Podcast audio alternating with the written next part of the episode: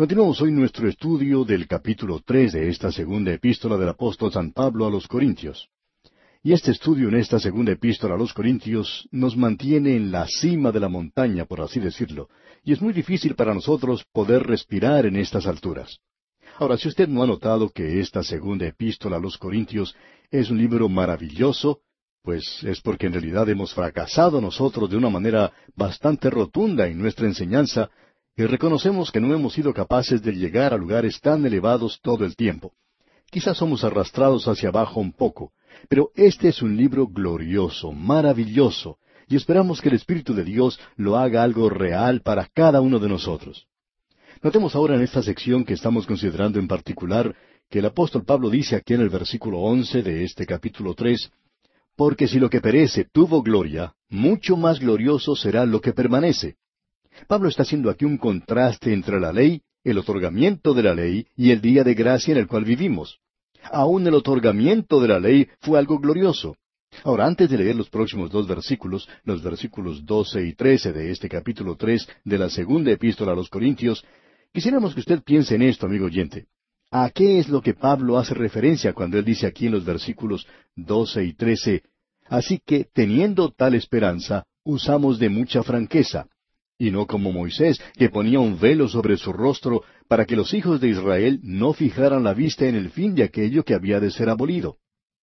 Otra vez la pregunta, ¿a qué se está refiriendo Pablo? Hay dos cosas aquí a las cuales quisiéramos dirigir su atención. En primer lugar, necesitamos reconocer que hubo el primer otorgamiento de la ley y un segundo otorgamiento. Cuando Moisés subió al monte Sinaí, Dios le había dado las tablas de la ley y que él mismo había escrito. Esa era la ley que esta gente de Israel tenía que guardar, tenía que cumplir. Y en realidad tenían que ser salvos o juzgados por ella. Ahora, mientras Moisés estaba en el monte Sinaí, el pueblo de Israel rompió las dos primeras leyes. No tendrás dioses ajenos delante de mí. Moisés mismo tuvo que decir que temía y temblaba porque esa ley era muy estricta, muy rígida. Era ojo por ojo, diente por diente, quemadura por quemadura, herida por herida, golpe por golpe. Y era algo absoluto, era una justicia y santidad intrínseca. Lo que el hombre merecía según la ley tenía que recibir, y esta gente estaba rompiendo la ley, violando la ley. ¿Qué iba a pasar con ellos entonces? Dios le había dicho que bajara del monte, y cuando Moisés lo hacía, pudo ver a la distancia que los hijos de Israel estaban desobedeciendo los primeros dos mandamientos, y él no se atrevía a traer las tablas de piedra al campamento. ¿Por qué? Porque toda la nación entonces hubiera sido borrada de ese lugar en ese mismo momento. Podían haber sido juzgados porque estaban desobedeciendo las leyes, y eso quería decir una muerte instantánea. ¿Qué es lo que Moisés debía hacer? Tomó las tablas de la ley y las arrojó al suelo, haciéndolas pedazos. Y después se dirigió al campamento. No las quería llevar consigo, porque si así lo hacía, quería decir que ellos iban a ser exterminados. Ahora, cuando Moisés regresó otra vez al monte Sinaí, podemos apreciar que algo ha sucedido con la ley. Lo que pasó es que Dios ahora ha moderado la ley con misericordia y con gracia. ¿Qué está pasando? Bien, lo que sucede es que en el mismo corazón del sistema mosaico tiene que haber un tabernáculo y tiene que haber un sistema sacrificial que será la base del acercamiento de esta gente a Dios. Y que es, sin derramamiento de sangre no se hace remisión de pecados. Pero sin santidad ningún hombre puede ver a Dios. ¿Cómo entonces podemos nosotros entrar a su presencia? Bien, Dios tiene que hacer un nuevo camino para nosotros, y Dios hizo ese camino. Por tanto, aquí se hace referencia a eso. Cuando Moisés bajó del Sinaí, esto fue algo glorioso, maravilloso. Cuando bajó con las segundas tablas de la ley en ellas, que es la ministración de la condenación, y es llamada también la ministración de la justificación, y demanda justificación del hombre pero el hombre no podía producirla por sí mismo. Y ahora vemos que aquí hay gracia. Y eso fue lo que Pablo mismo encontró más adelante bajo la ley cuando perseguía al Señor Jesucristo. Él dijo allá en su carta a los Filipenses capítulo tres versículo nueve, y ser hallado en él, no teniendo mi propia justicia, que es por la ley, sino la que es por la fe de Cristo, la justicia que es de Dios por la fe. Aquí tenemos la ministración de gloria en realidad, y ese es el glorioso Evangelio. Y quisiéramos que usted, amigo oyente, se da cuenta aquí de lo que él está hablando. La ley era algo glorioso, proveía un camino de salvación, Y aquí se nos dice que es un evangelio glorioso, y es algo maravilloso llamarlo así. Allá en su primera carta a Timoteo, en el capítulo uno, versículo once, dice el apóstol Pablo, según el glorioso evangelio del Dios bendito que a mí me ha sido encomendado. Dios bendito aquí podría ser traducido como el Dios feliz. Ahora, ¿qué es lo que hace feliz a Dios? Lo que hace feliz a Dios es que Él ama al hombre y quiere salvarlo. Leemos allá en Miqueas capítulo siete, versículo dieciocho, ¿Qué Dios como tú, que perdonas la maldad y olvida el pecado del remanente de su heredad? No retuvo para siempre su enojo, porque se deleita en misericordia. Y la razón es que Él se deleita en la misericordia y no tiene placer en la muerte de los pecadores, sino que quiere que el pecador se vuelva de su camino pecaminoso y viva. Dios, amigo oyente, quiere salvar, y eso es lo que hace feliz a Dios. Tenemos un Dios feliz, y este es un cuadro maravilloso el que se nos presenta. En verdad, es un cuadro glorioso. Notemos ahora esto, que cuando Moisés bajó la segunda vez del monte Sinaí, había gozo en su corazón y su rostro resplandecía, ya que ahora había un camino para los hijos de Israel por medio del sistema de los sacrificios. Ahora permítanos aclarar aquí una vez más que el velo se puso en su rostro, Moisés lo hizo, no porque su rostro estaba resplandeciendo tanto que no lo podían mirar, sino porque la gloria estaba comenzando a desaparecer. Era algo glorioso, pero estaba comenzando a desvanecerse. ¿Y qué ocurre entonces? Bueno, sus mentes habían sido cerradas hasta el día de hoy, porque leemos en el versículo catorce lo siguiente. Pero el entendimiento de ellos se embotó, porque hasta el día de hoy cuando leen el antiguo pacto, les queda el mismo velo no descubierto, el cual por Cristo es quitado. Lo que Pablo está diciendo aquí es que el velo que Moisés se colocó sobre su rostro está ahora sobre la mente de la gente del pueblo de Dios. Y está allí porque en realidad este pueblo no ve que Cristo es el fin de la ley para justificación y que Él es el cumplimiento de la ley. Allí notamos entonces la ceguera del pueblo de Israel.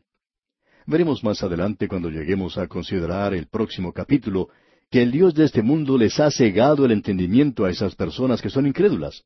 Eso lo veremos en el capítulo cuatro de esta segunda epístola a los Corintios. Volviendo ahora al capítulo tres que estamos considerando, Pablo dijo en el versículo doce, Así que, teniendo tal esperanza, usamos de mucha franqueza. El Evangelio le había dado a Pablo una gran esperanza, mucha confianza, de manera que pudiéramos decir sin ningún temor que el Señor es mi ayudador, el Señor es mi salvación, y que un día seremos llevados con Él a las nubes. Ahora alguien quizá diga, bueno, usted sí que se cree bastante bueno. No, amigo oyente, yo soy bastante pecador si quiere saber la verdad.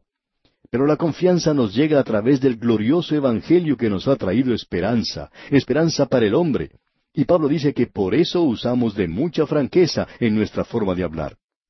Pablo hablará un poco en el próximo capítulo sobre el hecho de que nosotros tenemos un tesoro en vasos de barro. Cuando él estaba predicando el Evangelio, dejó eso bien claro. Él dijo, No fui con excelencia de palabras o de sabiduría, pues me propuse no saber entre vosotros cosa alguna, sino a Jesucristo y a este crucificado. ¿Cómo me agradaría ver en nuestros seminarios y escuelas bíblicas que nosotros pudiéramos regresar al tiempo cuando dependíamos del Espíritu de Dios y no en nuestros propios métodos, inteligencia o, habilidad? Depender simplemente de la palabra de Dios para poder hacer la obra de Dios. Hoy en día tenemos gran cantidad de métodos y maneras y sistemas de hacer las cosas que estamos utilizando buscando que la gente levante sus manos, que firme alguna tarjeta, que pase adelante, que haga esto, que haga aquello.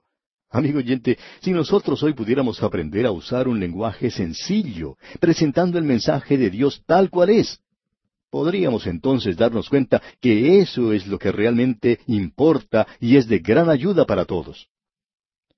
Llegamos una vez más a esta declaración de que Moisés puso un velo sobre su rostro. La gloria ya se había ido. Sus mentes estaban cegadas como si tuvieran un velo sobre ellas.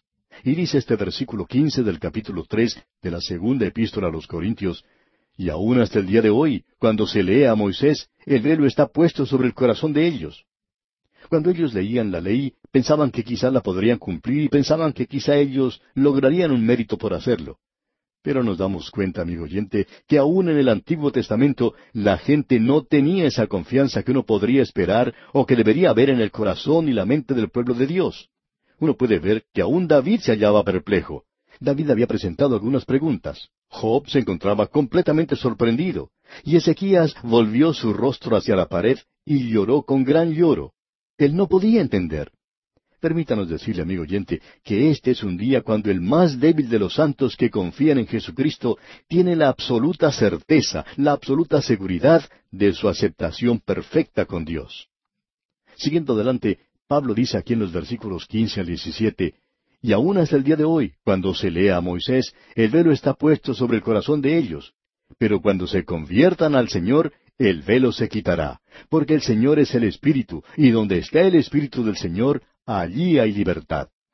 Amigo oyente, solo el Espíritu de Dios hoy puede levantar el velo y ayudarnos a ver que Cristo es el Salvador. Solamente Él puede hacerlo, y como resultado, es el único. Y solo el Espíritu de Dios puede hacer eso verdadero y real. Pablo está hablando a su pueblo en su día, como lo hizo Simón Pedro. Simón Pedro dijo allá en el libro de los Hechos, capítulo diez, versículo cuarenta y tres, de éste dan testimonio todos los profetas, que todos los que en él creyeren recibirán perdón de pecados por su nombre. Amigo oyente, si usted no puede ver al Señor Jesucristo en el Antiguo Testamento, entonces el Espíritu de Dios no es su Maestro, porque el Espíritu de Dios toma las cosas de Cristo y nos las muestra. El Espíritu de Dios nos lleva al lugar de libertad, no nos pone bajo la ley, Él nos libra de la ley y nos lleva a Cristo. Cuando Él lo hace, usted se dará cuenta de lo que quiere decir aquí el versículo 18. Por tanto, nosotros todos, mirando a cara descubierta como en un espejo la gloria del Señor, somos transformados de gloria en gloria en la misma imagen como por el Espíritu del Señor. Este pasaje de las Escrituras es algo maravilloso, amigo oyente. Creemos que ha sido abusado demasiado en nuestro tiempo y como resultado notamos que hay aquellos que toman una posición que es más o menos la siguiente. Si ellos pueden contemplar al Señor, es decir, mirarlo, entonces estarán capacitados para ser testigos. Pero no estamos seguros de que eso sea lo que se está enseñando aquí. Permítanos decirle, amigo oyente, que creemos que Él está hablando claramente sobre algo completamente distinto, y creemos que es algo muy importante. Él está hablando de cómo el Evangelio del día de hoy está velado, cubierto. Ahora el velo es quitado y estamos mirando al Señor Jesucristo. Lo que no nos permite verle claramente es que hay pecado en nuestras vidas. Pero si lo vemos a Él aquí cuando dirigimos nuestra mirada hacia Él, esto es lo que apreciamos. Porque el Señor es el Espíritu, y donde está el Espíritu del Señor, allí hay libertad. Por tanto, nosotros todos, mirando a cara descubierta, hay algunos que utilizan aquí la palabra reflejando, y creo que es mucho mejor decir contemplando, como en un espejo, la gloria del Señor. La idea no es la de una reflexión en orden para transformar, sino la de contemplar hasta ser transformado. Entonces sí podemos reflejar la gloria. Al contemplar al Señor Jesucristo, usted es transformado, amigo oyente. En otras palabras, la palabra de Dios no solo lo regenera, no solo somos regenerados por el Espíritu de Dios usando la palabra de Dios, sino que como dice el apóstol Pedro allá en su primera carta, capítulo uno, versículo veintitrés, siendo renacidos no de simiente corruptible, sino de incorruptible, por la palabra de Dios que vive y permanece para siempre. Esto es muy importante, porque en la palabra de Dios nosotros podemos ver al Señor. Él no es un superestrella, Él no es simplemente un hombre. En la palabra de Dios usted ve a Cristo sin velo, y esto es maravilloso. Se cuenta la historia de un anciano que estaba enfermo de muerte. Su médico le había informado que no pasaría mucho tiempo antes de su muerte. Un amigo, que aparentemente era su pastor, llegó a visitarlo y a pasar un rato conversando con él. Este amigo le dijo, Me dicen que no va a estar con nosotros por mucho tiempo más. ¡Qué forma de consolar a un enfermo! Y también le dijo al enfermo, Espero que usted pueda por lo menos dar un pequeño vistazo al rostro del bendito Salvador cuando usted pase por el valle de sombra de muerte. Y el morimundo mirando hacia arriba y con un esfuerzo le dijo, Ahora ya no quiero simplemente dar un vistazo, ya que en los últimos cuarenta años he podido contemplar su rostro, y ahora no quedaré satisfecho con simplemente un vistazo. Amigo oyente, permítanos decirle que esto es algo maravilloso, el poder contemplarle hoy mismo. ¿Quiere usted, amigo oyente, ser como Cristo? Entonces debe contemplarle. Ponga sus ojos en Cristo, tan lleno de gracia y amor, y lo terrenal sin valor será a la luz del glorioso Señor. Yo necesito esto, amigo oyente, y espero que usted también sienta la necesidad de verlo a Él en las páginas de la palabra de Dios y que pueda crecer para ser igual que Él. Bien, llegamos ahora al capítulo cuatro de esta segunda epístola a los Corintios. Y tenemos aquí otro aspecto del consuelo de Dios. Vimos en el primer capítulo el consuelo de Dios para los planes de la vida. Luego, en el segundo capítulo, observamos el consuelo de Dios al restaurar a los santos que habían pecado. Y en el capítulo tres, el consuelo de Dios en el glorioso ministerio de Cristo. ¿No es cierto que ese capítulo tres fue algo maravilloso? Pues bien, no vamos a descender de la cima de la montaña. Vamos a continuar aquí arriba porque aquí tenemos el consuelo de Dios en el ministerio del sufrimiento por Cristo. No estamos muy seguros, pero quizá tengamos que subir aún más arriba. Y pensamos que estamos llegando a una altura donde se nos hace muy difícil respirar. Pero continuemos hacia arriba, amigo oyente. Él nos llama a subir más alto. Y eso es lo que queremos hacer. Leamos pues el primer versículo de este capítulo cuatro de la segunda epístola a los Corintios. Por lo cual, teniendo nosotros este ministerio según la misericordia que hemos recibido, no desmayamos. Este es el ministerio, dice, el ministerio glorioso. El ministerio que Él nos ha dado hoy es un ministerio que ningún hombre podía haber creado. Ningún hombre lo podía haber inventado. Es algo imposible de hacer para cualquier persona. Yo no encuentro ninguna otra razón por la cual Él me haya permitido entrar en esta actividad, sino por lo que Pablo dice aquí en este versículo según la misericordia que hemos recibido. Como ya dijimos anteriormente, Dios es rico en misericordia. Él no la usó toda antes de llegar a mí porque Él vio que yo necesitaría mucha, y Él ha sido rico en misericordia para conmigo. Y por su misericordia ha permitido que tengamos este ministerio radial. Podemos asegurarle, amigo oyente, que esa es la razón de su existir, y a causa de eso, nosotros no desfallecemos. Nos regocijamos en esto hoy. Y aquí vamos a detenernos por hoy, amigo oyente, porque nuestro tiempo desafortunadamente ha tocado ya a su fin.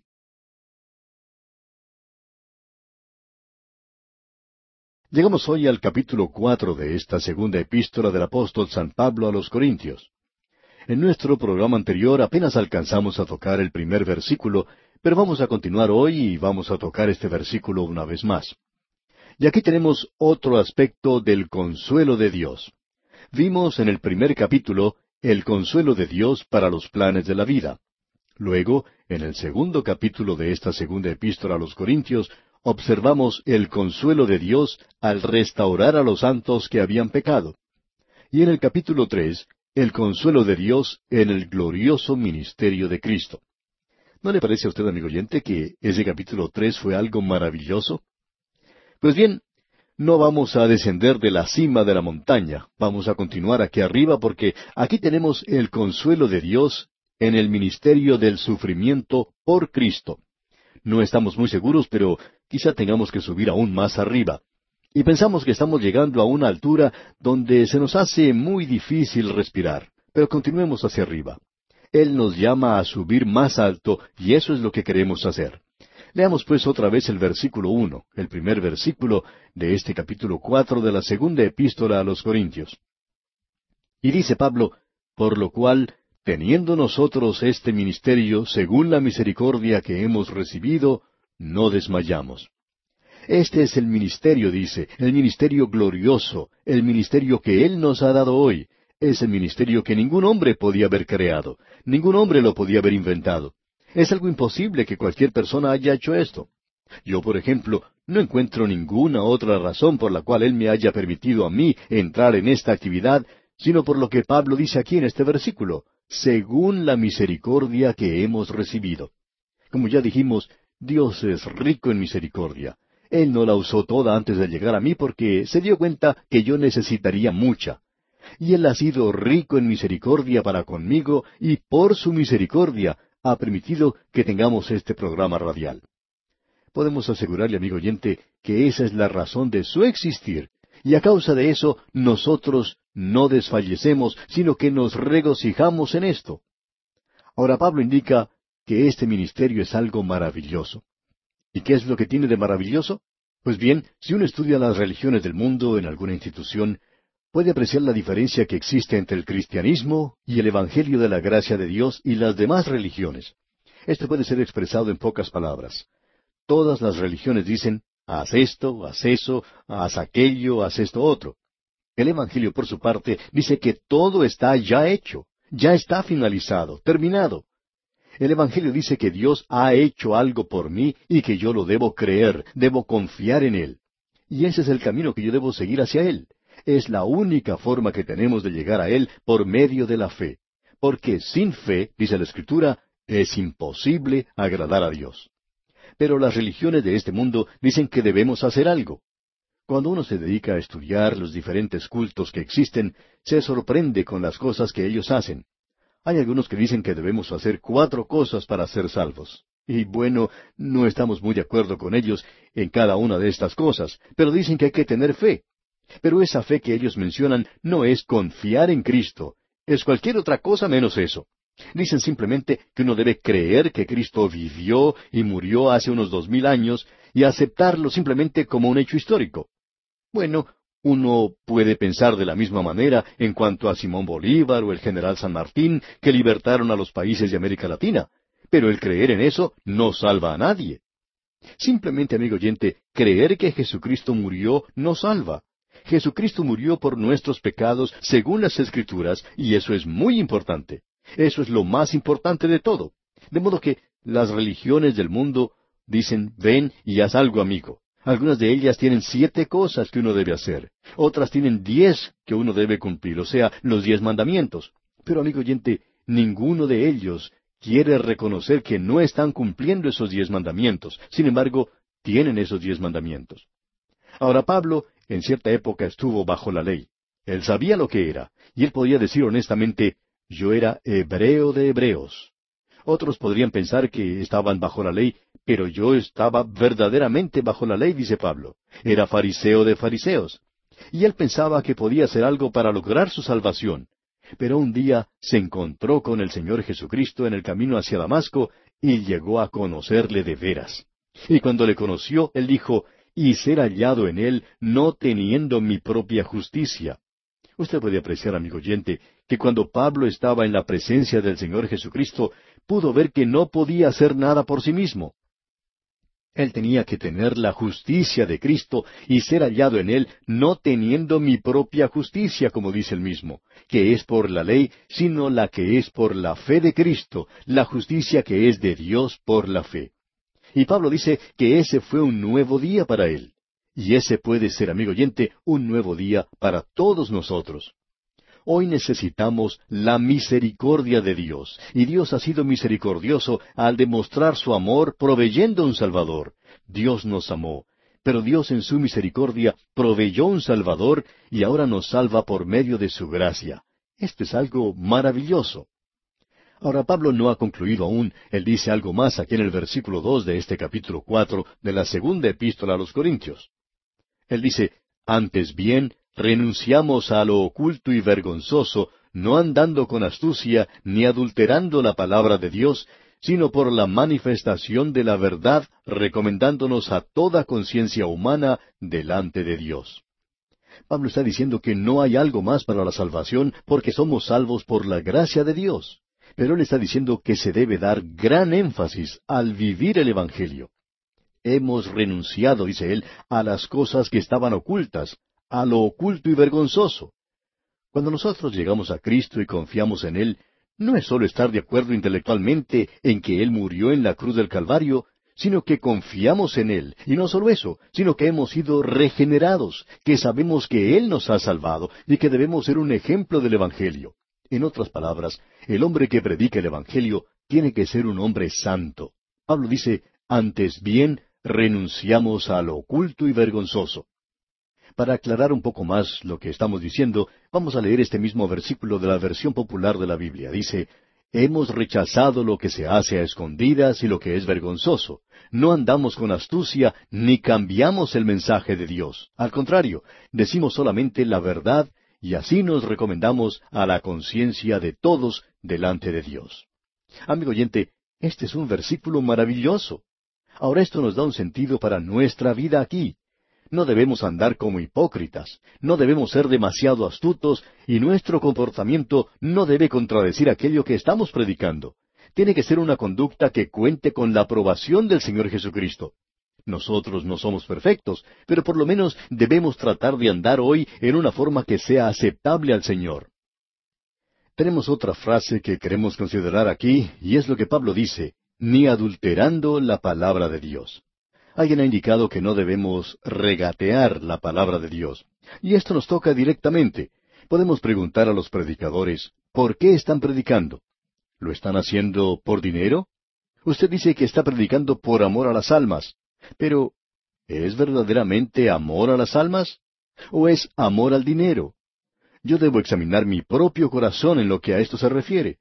Pablo podía decir, ay de mí si no anunciar el Evangelio. Por tanto, usted puede predicar el Evangelio y decir cosas que son absolutamente verdaderas, pero al mismo tiempo su vida puede estar hablando otro mensaje que es completamente diferente. Y permítame decirle, amigo oyente, que yo mismo oro mucho sobre esto en mi propia vida, y le pido a Dios que no me deje predicar si no lo hago con una conciencia clara y limpia. Si no tengo el poder del Espíritu de Dios, no quiero predicar. No lo quiero hacer si no tengo esas dos cosas. Usted sabe, amigo oyente, que es glorioso predicar el Evangelio, pero es algo terrible el predicarlo si dentro de uno mismo hay falta de sinceridad, falta de honradez, si no estamos dedicados completamente al Señor, o simplemente no tenemos una profunda convicción en cuanto al Señor. Amigo oyente, en este momento no estoy hablando simplemente a los predicadores, porque ellos quizá ya han apagado sus receptores, pero le estoy hablando a usted, amigo creyente. ¿Quiere usted ser testigo de Cristo? Y usted es un testigo de Cristo. En realidad, cuando Pablo habla aquí de clérigos o ministros, no se está refiriendo al hombre en el púlpito únicamente, sino a usted que está sentado cómodamente en los bancos de la iglesia. Nosotros en estos días debemos preparar a los hombres para que trabajen en el ministerio, dice Pablo. Ese es nuestro trabajo, tenemos que equiparlos bien. Pero permítanos decirle que es muy importante para nosotros reconocer que las ovejas producen ovejas, el pastor de las ovejas no puede producir ovejas. Él las apacienta y las cuida. Pero son las ovejas las que pueden ganar a otras ovejas, porque las ovejas producen ovejas. Nuestro trabajo es tratar de conseguir que usted sea un buen testigo. Y de paso, amigo oyente, quisiéramos preguntarle si está haciendo algo para propagar la palabra de Dios en nuestro día. Eso es testificar. Quizá Dios le ha dado a usted el don de hacer dinero y usted está ayudando a alguien a predicar. Quizás sea usted un hombre o una mujer de oración, o puede haber entrado en contacto con alguien que ninguna otra persona puede alcanzar. Ellos quizá no prestarían ninguna atención a lo que yo dijera. Yo no puedo alcanzar a todos. Hay muchos que quizá ni sintonizan el programa o si lo escuchan quizá apagan el receptor y, no los podemos alcanzar. Pero Dios, amigo oyente, le ha llamado a usted a que sea testigo. Llegamos ahora a otra cosa que es también formidable. Escuchemos lo que dice el versículo tres de este capítulo cuatro de la segunda epístola a los Corintios.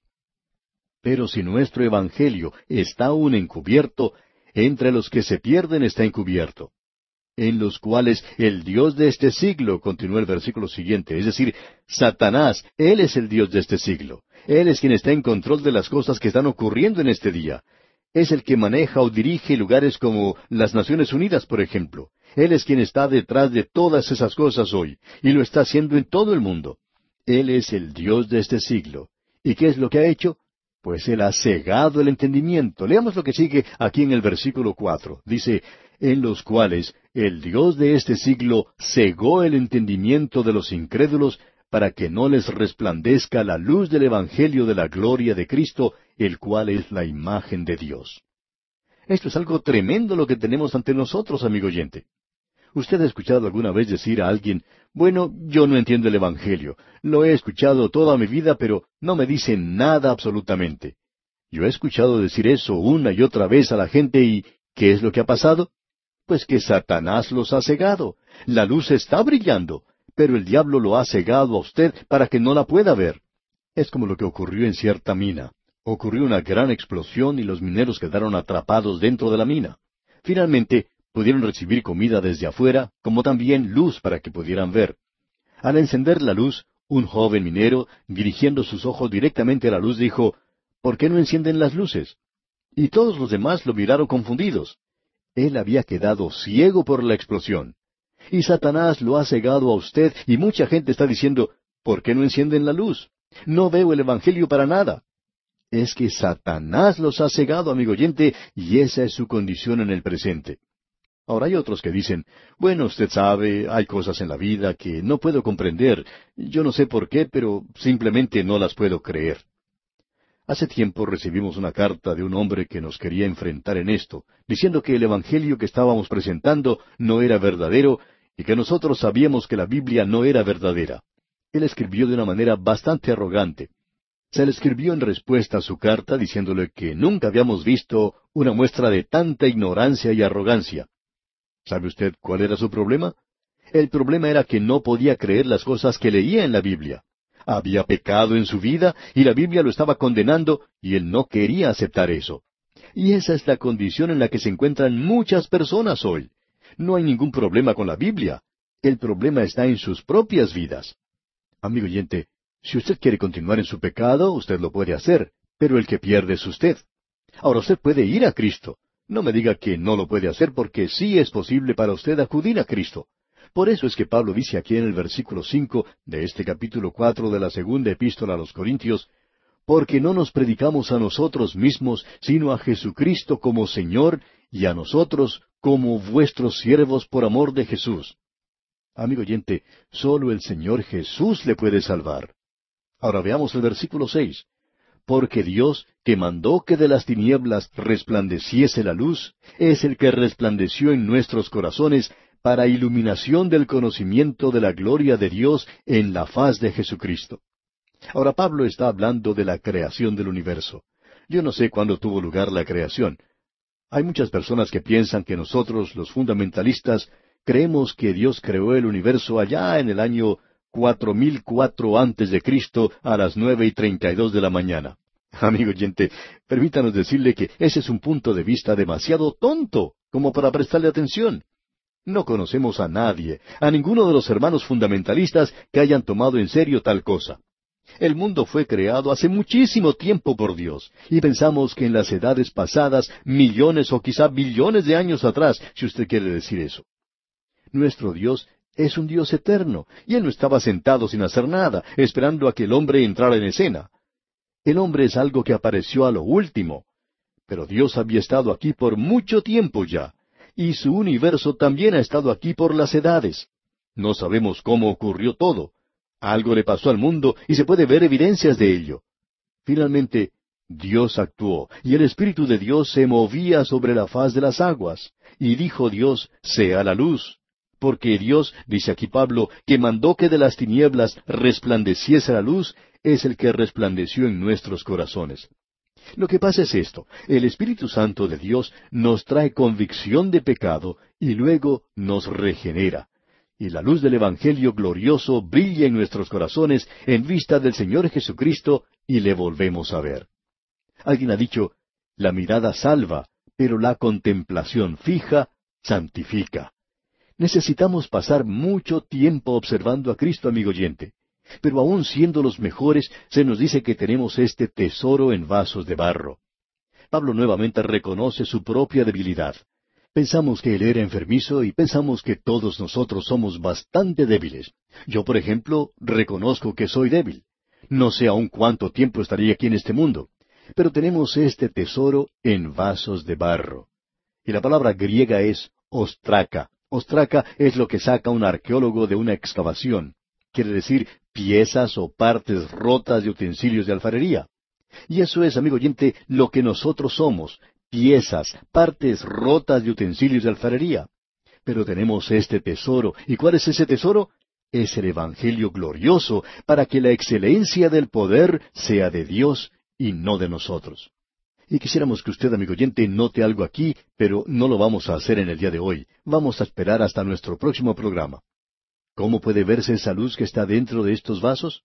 Si usted quiere entender lo que Dios nos ha dado, tenemos que volver atrás y leer la historia de Gedeón. Vamos a ver eso en nuestro próximo programa. Dios ha tenido que romper los vasos para que la luz pueda brillar. Esa es la razón por la cual algunas personas tienen que estar enfermas. Esa es la razón por la cual Pablo tenía esa enfermedad en su propio cuerpo. Y esa es la razón hoy, y lo creemos sinceramente, por la cual Dios está usando vasos débiles en la actualidad, no son vasos fuertes, son débiles, para que la luz pueda resplandecer a través de ellos. Y hablaremos de esto, Dios mediante, en nuestro próximo programa. Amigo oyente, por hoy vamos a detenernos aquí porque nuestro tiempo ha concluido.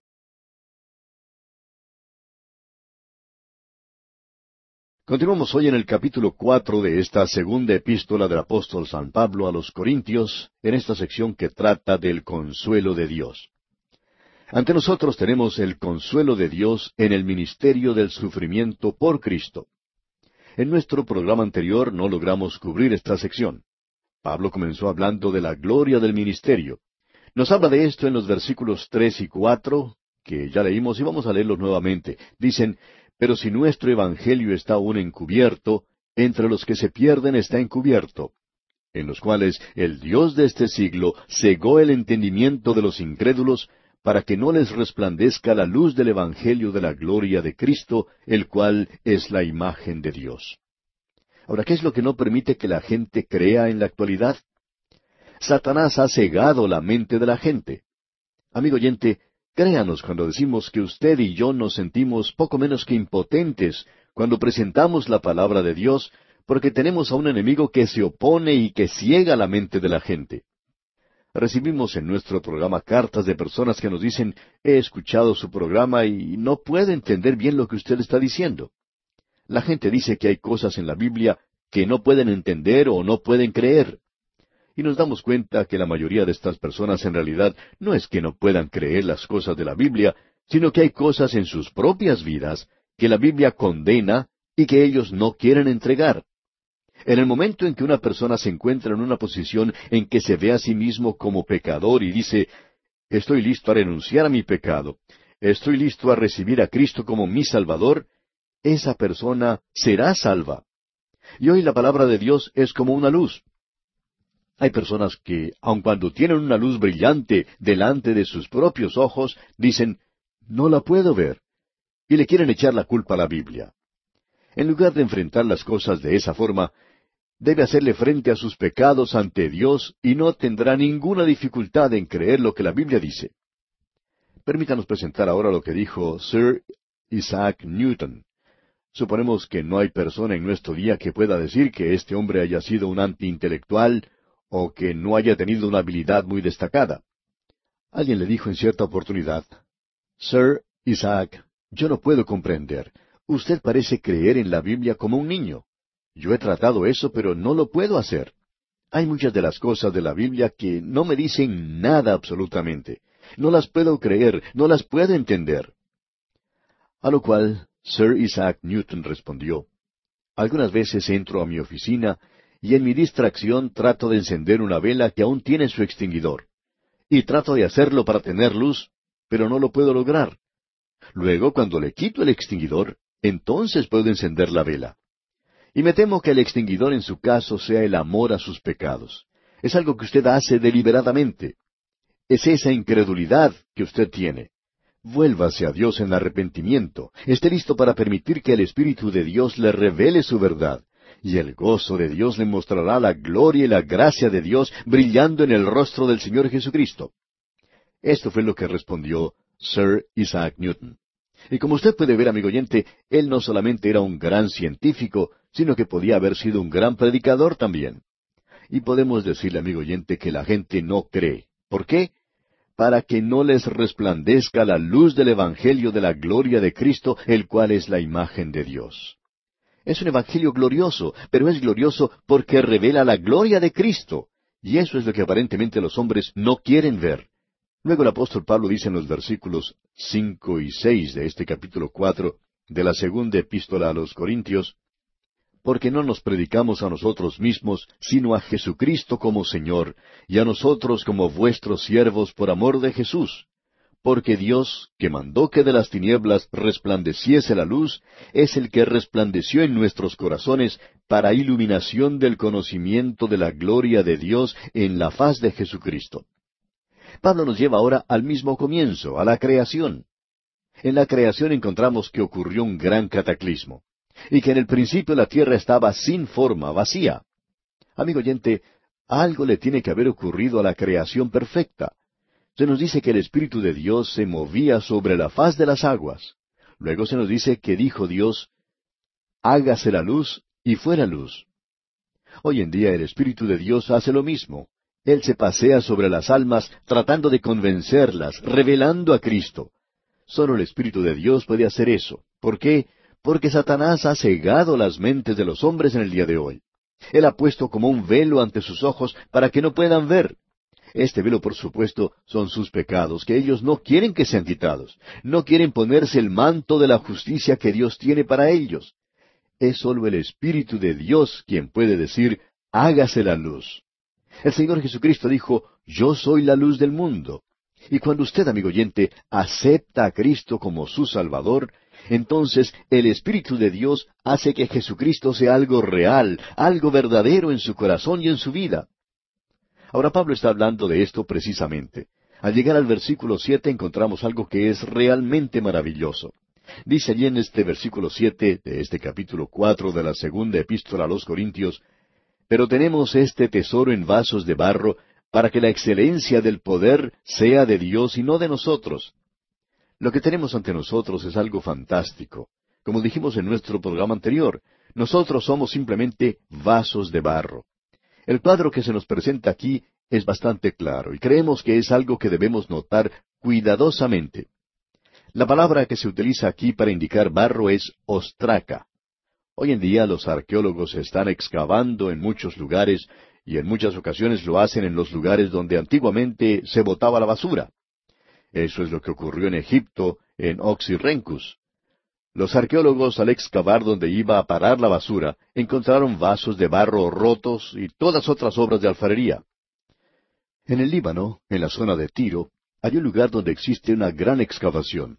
Es el lugar donde Alejandro Magno rellenó una zona entre la costa y una isla, formando una península. En la actualidad se puede caminar de un lugar a otro, donde ahora se está llevando a cabo excavaciones, y se puede ver a su alrededor muchos pedazos de utensilios de alfarería que hay allí. En ese lugar hay toda clase de vasos de barro. Y amigo oyente, permítanos decirle que eso es precisamente lo que nosotros somos. Pero nosotros tenemos un tesoro.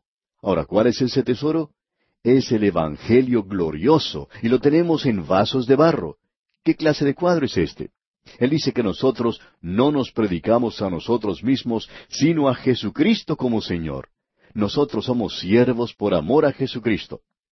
No es bueno entonces, amigo oyente, que demos la impresión de que somos grandes predicadores, o que queremos ser grandes predicadores, o aún de que podamos ser grandes creyentes. Esa es una de las razones por las cuales no deberíamos tener demasiados testimonios en la actualidad. Es muy fácil para un hombre comenzar a hablar de sí mismo cuando da un testimonio. Usted sabe que si el Señor Jesucristo no es glorificado, entonces no hay necesidad de dar un testimonio. Porque después de todo, nosotros somos simplemente siervos, y eso es lo mejor que se puede decir de nosotros. Por tanto, Pablo decía, tenemos este tesoro en vasos de barro, para que la excelencia del poder sea de Dios y no de nosotros. Cuando leemos esto de los vasos de barro, nuestra mente nos lleva al tiempo de Gedeón. Usted recordará que Gedeón venció a los madianitas utilizando solamente trescientos hombres para hacerlo.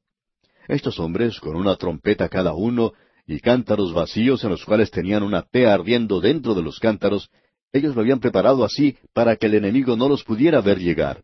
Y cuando rodearon a los madianitas, ¿qué fue lo que hicieron? Rompieron esos cántaros, y no fue sino hasta cuando hicieron eso que se pudo ver que la luz de adentro brillaba.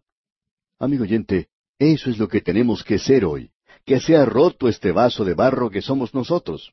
El problema hoy es que buscamos a un predicador que siempre tenga una sonrisa a flor de labios. No es su sonrisa, amigo oyente, sino su sufrimiento. Esa idea de que la vida cristiana tiene que ser una sonrisa continua, especialmente en público, no es algo realmente válido. Usted no tiene que estar siempre sonriendo para probar que es un creyente. No es necesario andar por la calle con una sonrisa siempre presente en su rostro, tratando de mostrar a la gente que usted es una persona feliz. Es difícil poder imaginarnos que el apóstol Pablo siempre iba por las calles mostrando una sonrisa. En realidad, él podía cantar alabanzas a Dios en una cárcel a la medianoche después de haber recibido el castigo de latigazos en su espalda. Él no tenía necesidad de andar sonriendo, él sabía lo que era sufrir por amor a Jesucristo. Ese vaso de barro tenía que ser quebrantado. El problema en nuestros días, amigo oyente, es que no tenemos muchas personas que estén dispuestas a hacer eso. El doctor George Gill decía, cuando alguien nace, alguien tiene que sufrir. La razón por la cual muchas personas no están naciendo de nuevo en nuestros días es porque no hay personas dispuestas a sufrir. Y esta es una verdad, amigo oyente. En nuestros días escuchamos hablar mucho en cuanto a que debemos testificar. Amigo oyente, ¿cuánto está dispuesto a pagar usted en este día? No simplemente el ir a golpear una puerta o visitar a alguien. No queremos disminuir en nada el valor de todo esto, pero el vaso de barro debe ser quebrantado. No podemos hacer las cosas a nuestra manera y a la vez a la manera de Cristo en nuestra vida. Tenemos que tomar una decisión. O le seguimos o no le seguimos. El apóstol Pablo dice en el versículo ocho de este capítulo cuatro de la segunda epístola a los Corintios, que estamos atribulados en todo, mas no angustiados, en apuros, mas no desesperados. Pablo está haciendo una comparación. Él dice, estamos atribulados. Eso es un grado comparativo. Y luego dice, mas no angustiados. Eso es grado superlativo. Él parecía estar presionado como si le faltara espacio para predicar, pero él aún tenía lugar para predicar el Evangelio. Había una lucha cuerpo a cuerpo, pero él aún podía volverse hacia Dios. Él dice que estaba en apuros, que no podía encontrar una salida, pero que no estaba desesperado. Él pudo salir, el Espíritu de Dios lo guió. Él dice en el versículo nueve, perseguidos, pero no desamparados. Es decir, que había sido perseguido por sus enemigos, pero que no fue capturado por ellos. Él no fue olvidado o desamparado. Allá en su carta a los Filipenses, capítulo uno, versículo doce, él dice, Quiero que sepáis, hermanos, que las cosas que me han sucedido han redundado más bien para el progreso del Evangelio. Aun cuando él se encontraba en una prisión, él podía decir cuando estaba encarcelado, El Señor estuvo conmigo. Y luego él dice que habían sido derribados, pero no destruidos. Esto es algo tremendo. Él había sido derribado, el enemigo lo había golpeado, lo había derribado, pero no lo podía destruir, no le había dado muerte. En realidad, Pablo está haciendo un juego de palabras aquí, y quizá perdamos algo en nuestras traducciones. Pablo podía decir al término de su vida, He acabado mi carrera. Aquí él parece estar luchando por una causa perdida, y uno puede quizá pensar que este hombre está muy débil. Sin embargo, él es muy fuerte. Si usted analiza a Pablo por las estadísticas de la iglesia moderna, o los métodos materiales que tenemos en nuestros días, quizá no llegaríamos muy lejos. Uno podría poner a este hombre débil, a este judío enfermo, contra el grandioso poder que tenía Roma en ese día, y no sería nada. Pero, amigo oyente, él trajo un mensaje que debilitó al imperio romano, y aún Gibbon dijo que el imperio romano no podía aguantar la predicación del Evangelio de Cristo. Permítanos decirle que él continúa derribando tronos.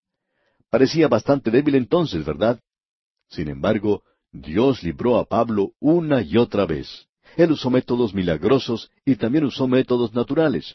Pero después de todo, ¿cuál es la prueba verdadera de un creyente?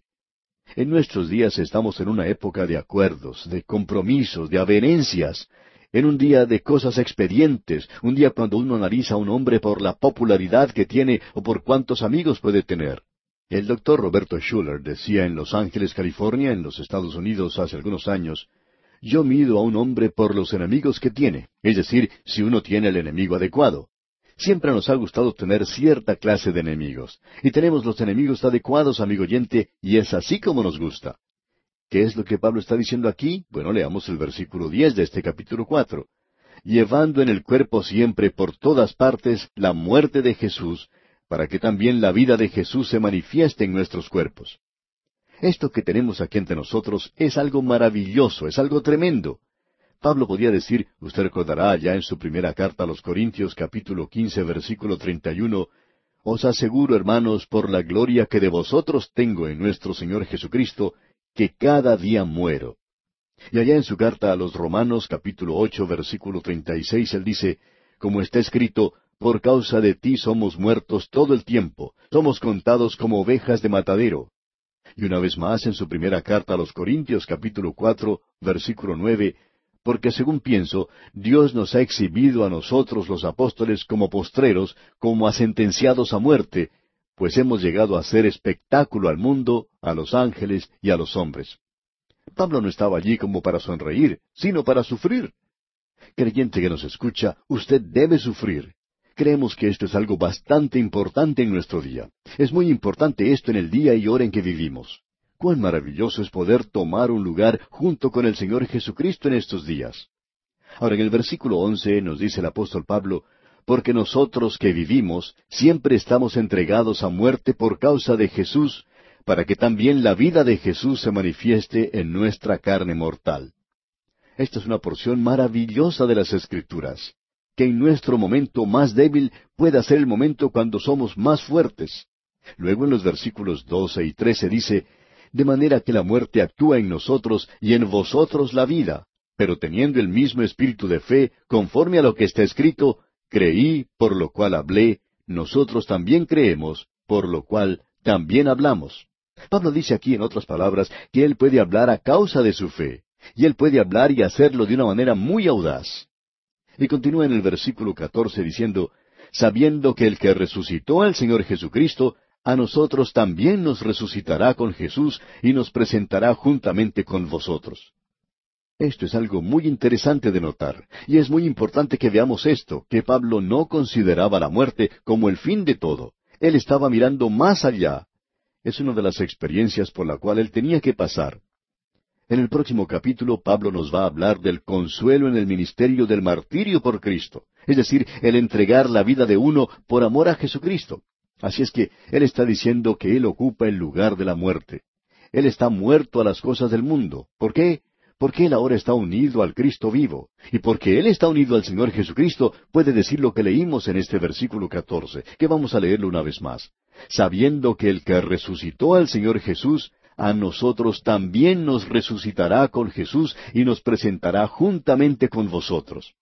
Y por tanto, a causa de esto, dice, tomamos esta posición aquí en los versículos quince y dieciséis. Escuche usted.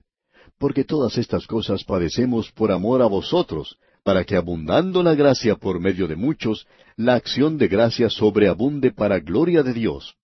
Por tanto, no desmayamos, antes, aunque este nuestro hombre exterior se va desgastando, el interior no obstante se renueva de día en día. Este es un versículo maravilloso, amigo oyente. Al envejecer nosotros y al llegar a una edad madura, comenzamos a morir, en lo que a este cuerpo que tenemos se refiere, pero crecemos en la gracia y el conocimiento de Jesucristo. Cuando uno llega a ser viejo, siempre desea ser mucho más joven y saber lo que sabe ahora. Lo que uno quiere decir es que este cuerpo viejo que tiene ya se está muriendo y uno puede darse cuenta de todo eso y le gustaría cambiarlo. Es un cuerpo que comienza a deteriorarse. Es un cuadro maravilloso el que tenemos en el último capítulo de Eclesiastés, allá en el capítulo catorce. Allí tenemos un cuadro de la ancianidad. Pero estos cuerpos viejos se deterioran, pero el interior, no obstante, siempre se está renovando. Ahora yo no sé cómo será con usted, amigo oyente, pero en cuanto a mí, me siento más cerca del Señor hoy que hace diez años. En aquel entonces era más joven, por supuesto, y tenía mucho entusiasmo, pero amigo oyente, en esos días no sabía mucho, era bastante ignorante. Ahora conozco un poquito más, y pienso que he crecido un poco a través de los años.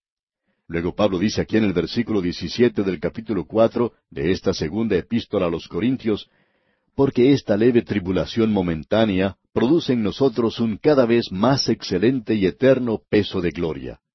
Él nuevamente hace un contraste aquí.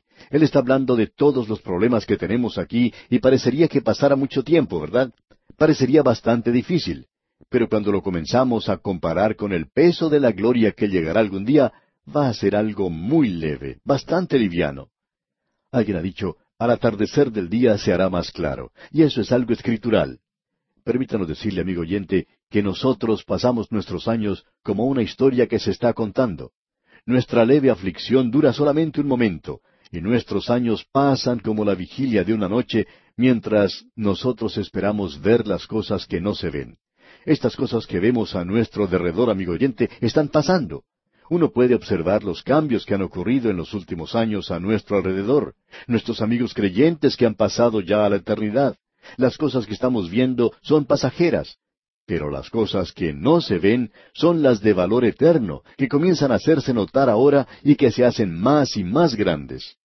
Ahora el versículo 18 de este capítulo cuatro dice, no mirando nosotros las cosas que se ven, sino las que no se ven, pues las cosas que se ven son temporales, pero las que no se ven son eternas. Amigo oyente, estoy comenzando a buscar aquella ciudad cuyo arquitecto y constructor es Dios. Estoy contento donde vivo ahora, pero espero ir a vivir a un lugar mucho mejor. Y aquí nos detenemos por hoy, pero proseguiremos este estudio en nuestro próximo programa.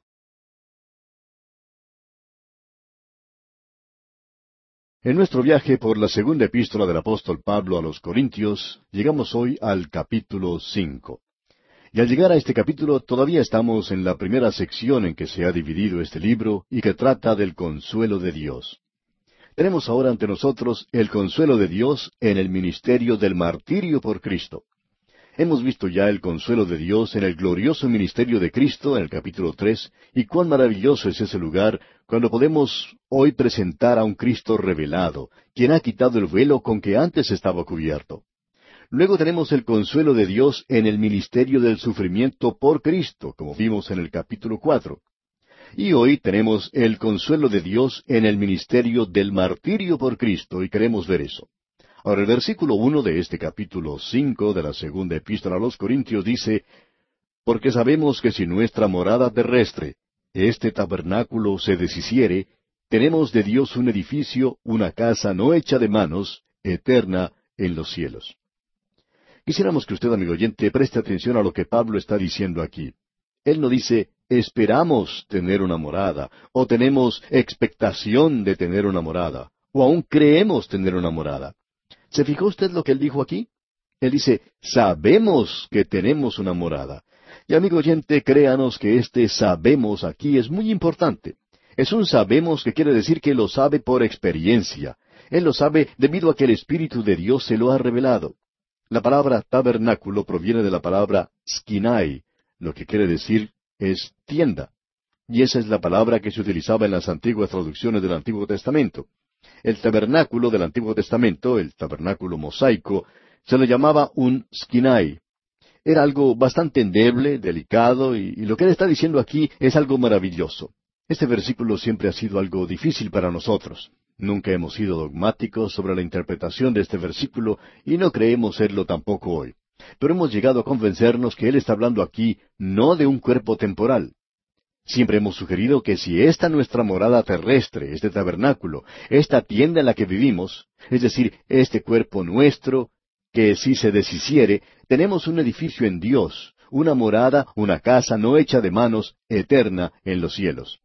Y hemos pensado por mucho tiempo que podría ser que Él nos había dado algo quizá temporalmente, algo así como cuando uno toma algo prestado, que no es suyo propiamente, lo utiliza por un tiempo y luego lo devuelve.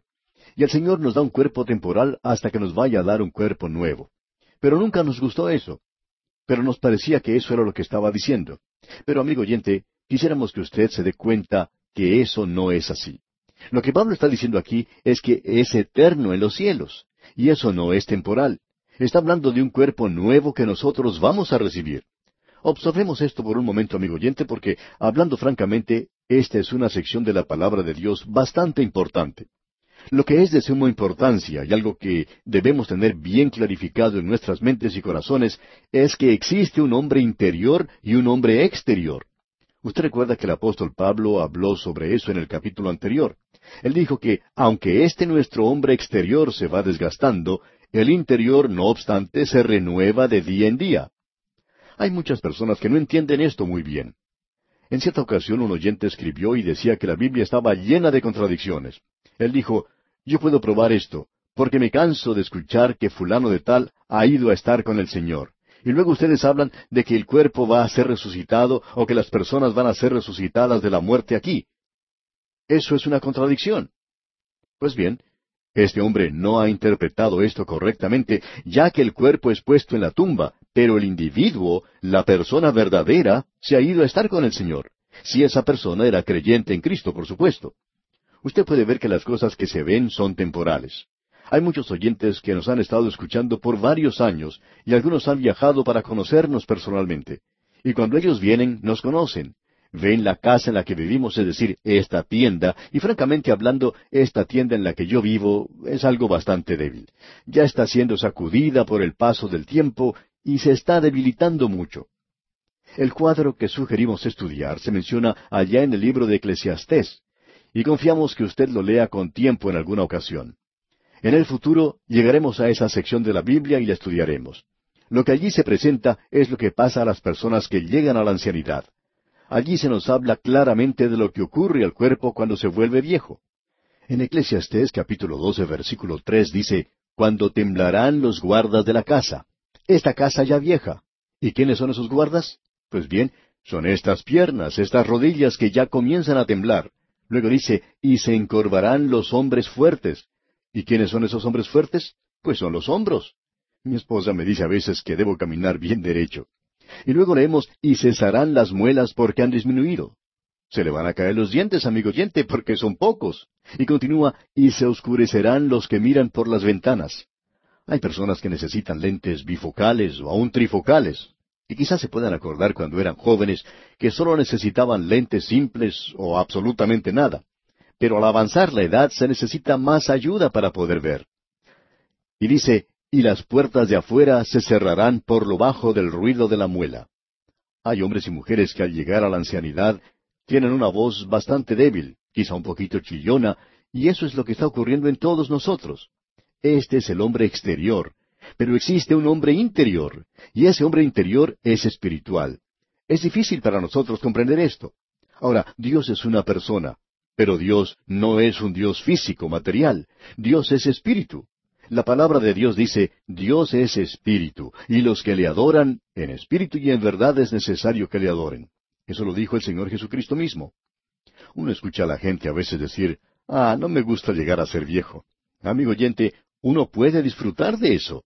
Uno puede disfrutar el llegar a viejo, jubilarse y llegar a hacer las cosas que uno quiere hacer. Y esto es algo maravilloso. El médico le dice a uno, yo quiero que usted haga lo que le plazca. Y la esposa de uno le puede decir que haga otras cosas y uno le puede decir lo que dijo el médico, aunque a veces eso no da resultado, por supuesto. Pero permítanos decirle, amigo oyente, que esto es algo maravilloso, porque cada año que pasa nos acerca más y más a Él. Algún día cercano le podremos ver personalmente. Vamos a ver al Señor Jesús cara a cara, aquel que nos amó y se entregó por nosotros. Amigo oyente, en realidad esto nos produce gozo y francamente hablando, en esa edad quizá uno no tenga tantas luchas con el mundo de la carne y el diablo como lo podía tener antes. Creemos que esas cosas pueden abandonarnos cuando lleguemos a ser viejo. Eso es algo maravilloso. Esta casa vieja se está haciendo más vieja aún.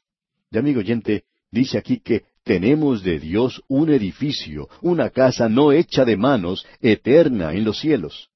Eso lo tenemos allá arriba. Ese es el cuerpo que Él nos va a dar un día muy pronto. Se siembra cuerpo animal, resucitará cuerpo espiritual. Ahora Pablo dice algo más en el versículo dos que también es maravilloso. Leamos el versículo dos de este capítulo cinco de la segunda epístola a los Corintios. Y por esto también gemimos, deseando ser revestidos de aquella nuestra habitación celestial. Bueno, nosotros nos quejamos, gemimos en este cuerpo, y uno no puede hacer otra cosa. Luego en la primera parte del versículo cuatro dice, porque asimismo los que estamos en este tabernáculo gemimos con angustia. El autor de estos estudios bíblicos, el doctor J. Vernon McGee, contaba que él había construido un lugar para poder estudiar sobre el garaje de su casa. No lo había podido hacer en la iglesia porque allí tenía nada más que su oficina. Por tanto, había hecho un lugar para estudiar en su casa. Y como el lugar era amplio, a veces podía dormir allí mismo. Y él contaba que cuando se levantaba por la mañana y tenía que bajar las escaleras, notaba que no era tan fácil hacerlo. Y cuando recién se levantaba, se quejaba y gemía y cada paso que daba era un quejido. Y él dice que su esposa le indicaba que no hiciera eso, a lo cual él respondía que en las escrituras dice que uno puede quejarse, que puede gemir, porque Pablo dice que gime en esta casa. Y yo quiero gemir en la casa donde yo estoy, decía el doctor Magui. Bien, pasando ahora al versículo tres de este capítulo cinco de la segunda epístola a los Corintios, el apóstol Pablo dice algo muy diferente. Leamos ese versículo.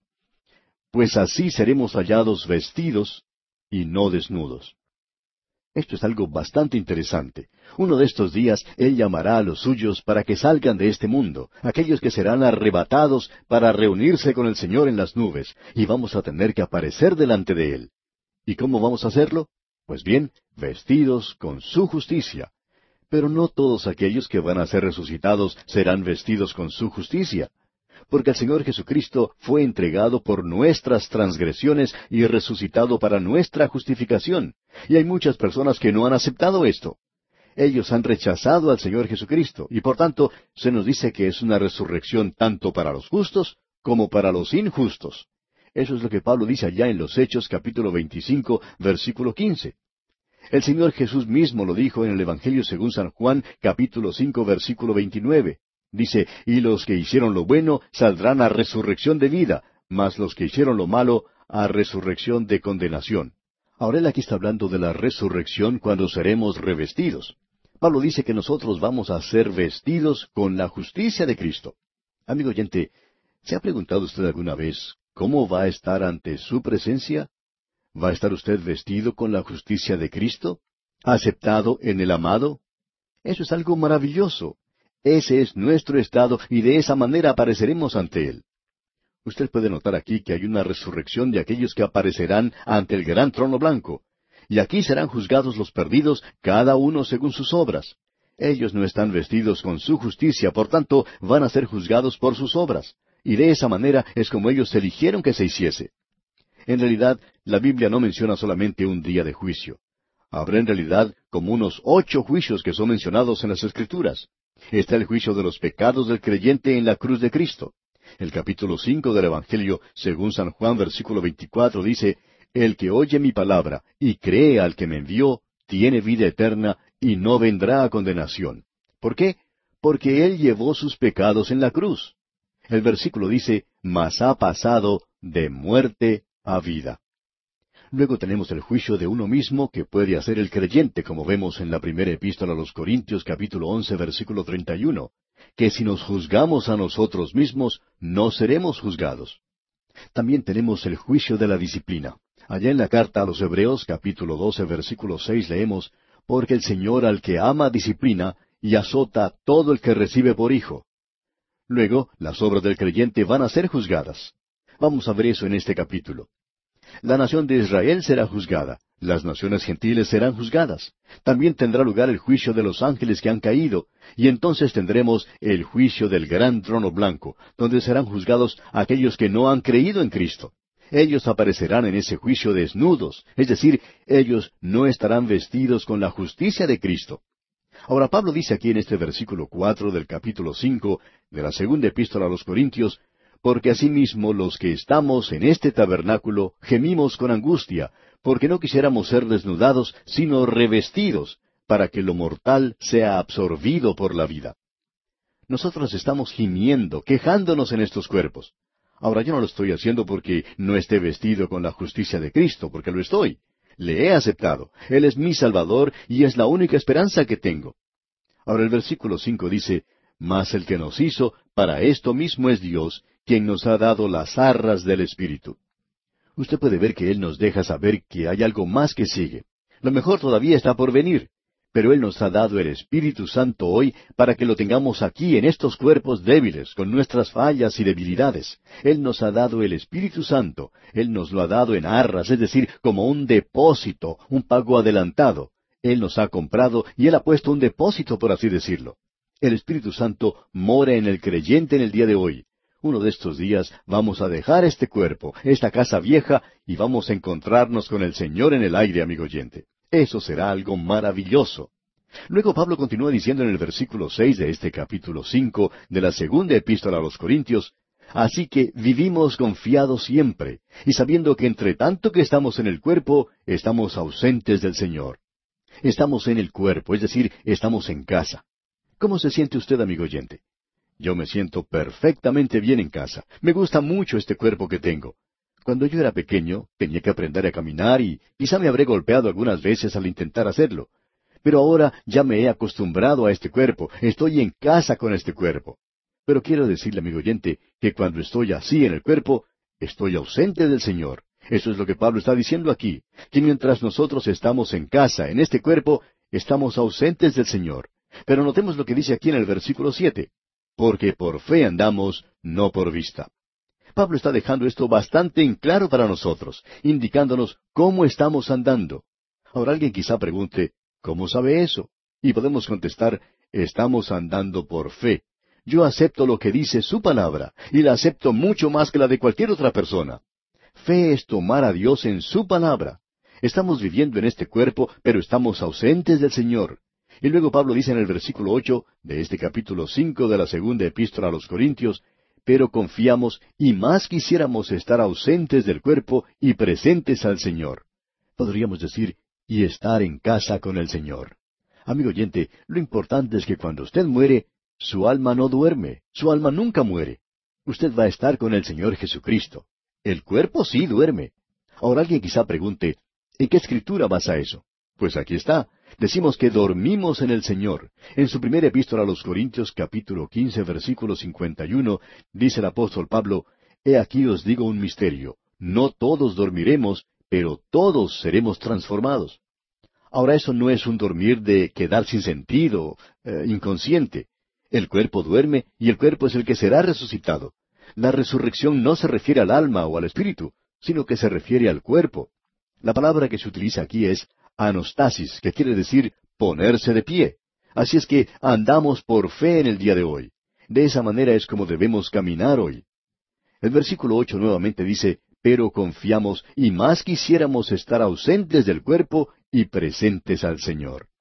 Podemos decir, amigo oyente, que Pablo podría estar diciendo, estamos deseando o estamos esperando eso. Yo estoy esperando eso, pero quiero tener cuidado. Ahora Pablo dice en el versículo nueve, por tanto procuramos también, o ausentes o presentes, serle agradables. Ahora, ¿cómo es esto de serle agradable? Pues bien, él va a hablar sobre esto.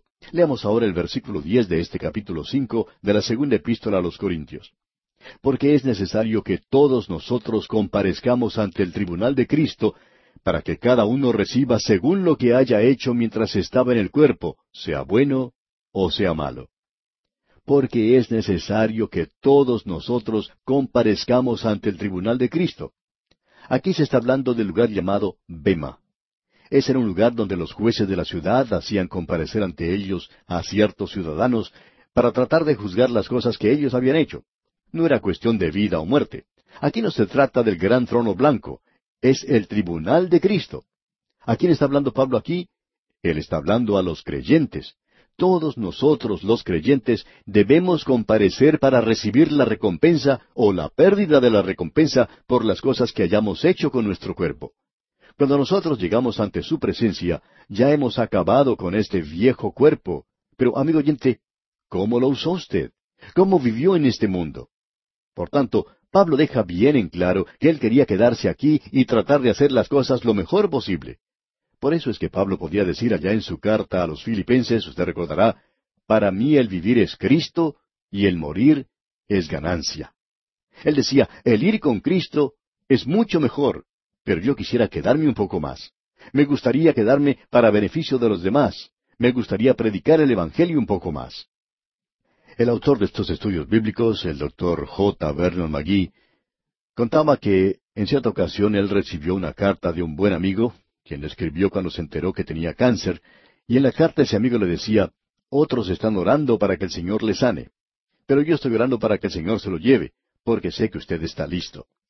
El doctor Magui dice que le contestó, un momento, usted deje que el Señor decida eso. Eso es algo entre el Señor y yo. Usted no se mete en esto porque yo soy como ese jovencito que cuando un predicador una noche preguntó, ¿cuántos de ustedes quieren ir al cielo? Todo el mundo levantó la mano, menos ese muchacho. El predicador lo miró y le preguntó, ¿qué? ¿No quieres ir al cielo? A lo cual el joven le contestó, seguro que quiero ir al cielo, pero yo pensaba que usted estaba tratando de enviar a un grupo esta misma noche. Y añade el doctor Magui, bueno, yo soy como ese muchacho. No quiero ir en este mismo momento cuando tenía ese cáncer. Pues bien, Pablo tampoco quería partir.